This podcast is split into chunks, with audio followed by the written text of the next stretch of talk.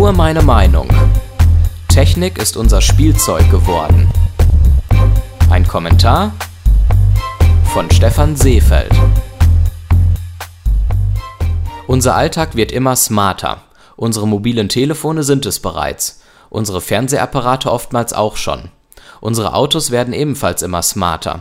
In den nächsten Jahren werden auch unser Kühlschrank, die Heizung, Waschmaschine und Lampen mit dem Internet verbunden sein. Smart Home nennt man dieses Phänomen, das zurzeit noch relativ teuer ist, aber in einigen Jahren auch für Otto-Normalverbraucher erschwinglich sein wird. Auf die Vorteile und die großen Gefahren, die die Digitalisierung unseres Lebens mit sich bringt, möchte ich an dieser Stelle gar nicht weiter eingehen. Zurzeit tut sich in der wunderbaren Welt der Technik allerdings nicht sonderlich viel, zumindest nichts Nützliches. Unsere Smartphones können bereits alles, was wir von ihnen verlangen, außer vielleicht lange genug durchhalten, bevor sie wieder aufgeladen werden müssen. Neue Geräte unterscheiden sich fast gar nicht mehr von den Vorgängermodellen aus dem letzten Jahr. Hier ein Megapixel mehr für die Kamera, dort einen minimal schnelleren Prozessor. All diese Neuerungen machen sich nicht mehr bemerkbar, weil die Technik bereits auf einem hohen Stand angekommen ist. Wirklich innovative Entwicklungen, wie die eben erwähnten Smart Homes, lassen noch einige Jahre auf sich warten. Stattdessen werden uns vermeintliche Neuheiten präsentiert, die kaum einen praktischen und sinnvollen Nutzen für uns haben. Sprachassistenten wie Siri oder Cortana sind noch nicht weit genug entwickelt, um einen wirklichen Nutzen im Alltag zu bringen. Ein Blick auf meine Wetter-App verrät mir das Wetter schneller, als wenn ich Cortana erst danach fragen würde.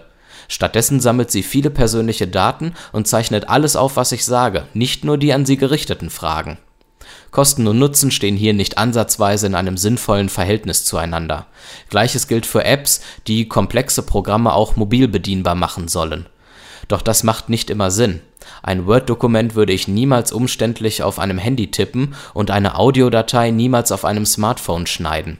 Diese und viele andere Dinge lassen sich am guten alten Desktop-PC außerhalb einer App und mit Tastatur und Maus viel schneller, bequemer und effizienter erledigen, und das wird noch eine ganze Weile so bleiben.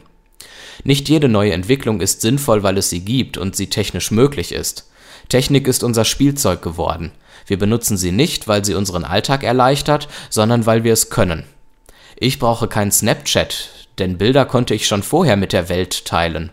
Ich brauche kein Tablet und nicht alles als App, weil viele Programme auf dem Desktop noch immer am besten und schnellsten funktionieren.